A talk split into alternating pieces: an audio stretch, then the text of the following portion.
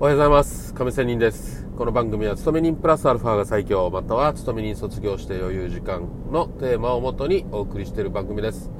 まあその理由はといえばまあお金を稼いでまあ私の場合は投資 FX ということでやっているのでそれで発信しているわけなんですが別にこれは投資だけではなくて、えー、別に他のスキルでもいいわけですよ。ね、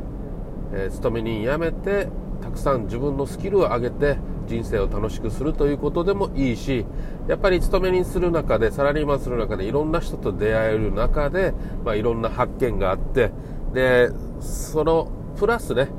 えー、やっぱりその職場っていうのはある一定の職場なので、え、その価値観の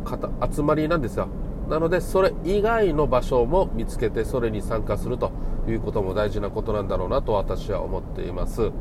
まあそういうわけでプラスアルファということなんですがさてまあ今日は投資の話なんですけどもまあ今日の YouTube 配信でも言いましたが私がこうやってかなりのマイナス3000万という借金を抱えた理由というような話です。えーとまあ簡単に言うと焦るからです、ね、焦りは禁物という言葉があるようにまあ全てね感情的になって人間関係壊してね、え、喧嘩をしてなかなか修復不可能ということもありますよね、まあ、そういうのはやっぱり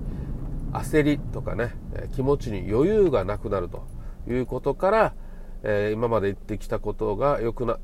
よくねうまくいっていたことが全ておじゃんになったり、えー、全ておじゃんになるわけではなくてもかなりのダメージを受けるということもありますよね。えー、腹水本に帰らずみたいなねガラス割れたガラスは元に戻らずみたいなね、えー、こともあるでしょうしまあね人間関係1回壊れたらなかなか難しい面もあるし、まあ、人によってはね、えー、うまく修復できる人もいるしということでね、まあ、これは自分もそうですし、え相手もねあってのものなので、え相手があってもう相手がそういうタイプではなければある意味修復不可能ということもありますよね、えー、いくら自分が変わったとしても相手がそれを受け入れないと全くね、えー、に帰らずということはできないということもありますよ。まあこれも投資と一緒でですねやっぱり早くお金を儲けたい儲けたいっていう気持ちに余裕がなくなるとやっぱり、えー、失ってしまうと失いやすいということなんですよ。これはある意味ハイレバレッジにするということでもありますよ。ね、早く儲けたいからということで、えー、レバレッジを高めにしてで逆にやっぱりね外れることだってあるわけなんで、えー、その時に、ね、大負けをしたりさらに損切りできなずにできずにね余裕がないからこそさらに損切りできずにもっと大負けしてしまうと資金のほぼ何パーセントまあね50%以上をなくしてしまうとかねそうなってしまったらなかなか回復するのって難しいんですよね。例えば100万の資金があって50万を失ったら50万の中でのロットしかかけられないじゃないですか。入ればできないじゃないですか、ね、100万あっ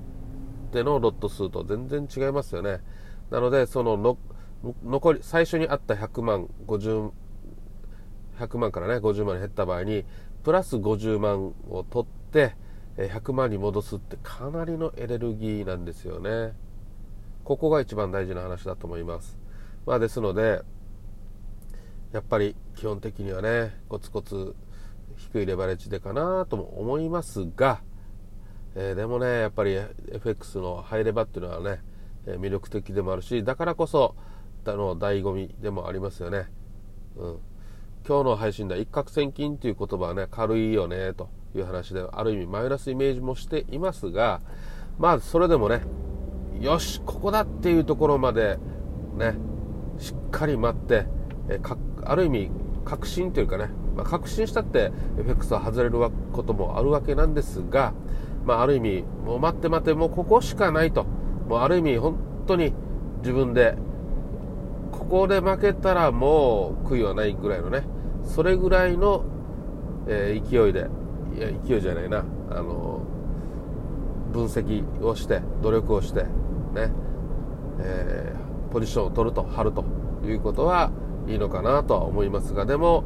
多分ね、私はそうやって負けてきたんで言いますけど、大体の人はポジポジ病で、えー、ね、さっき言ったように早く儲けたいとという感情が先走ってとかね。そういう感じでポジションを張ってポジポジ、えー、ね、ポジポジ病でなくしていくということだと思いますのでまあやっぱりこの入ればする時にはもうかなりの慎重にならないといけないということですよなんか勝てそうだからとかねいやここはっていう感じで、ね、ある意味寝頃感とかねなんかね、まあ、感覚で勝つ時ももちろんあるわけですよ、ハイレバレッジで。そこが一番難しいところですよね。うん。感覚で勝った時に、よっしゃ、やっぱりって思いますよね、やっぱりって。俺の考えてたの当たってたんだと。ね。ある意味これが癖者でね、その、それが頭の残像に残ると、軽くまたね、次のトレードはレバレッジを高めにするということになると思います。えー、これ結構ね、革新的な話だと思います。物事のね、確信をついてる話だと思います。まあそこで、やっぱりね、一服できるか、ね、一間置いて、ハイレバーにするかとかね。なので、ある意味ね、ハイレバー月に1回とかね、うん、いうふうに決めた、マイルールで決めた方がいいかもしれないですね。そうすれば、よし、1回ということで、月の、ね、1日から31日まで、ね、ずっとその気持ちで、えトレードチャートを見ることができるはずなんですよ。でもちろん入ればにできるタイミングがなければ0回でもいいわけですよ、ね、まあそんな感じで自分の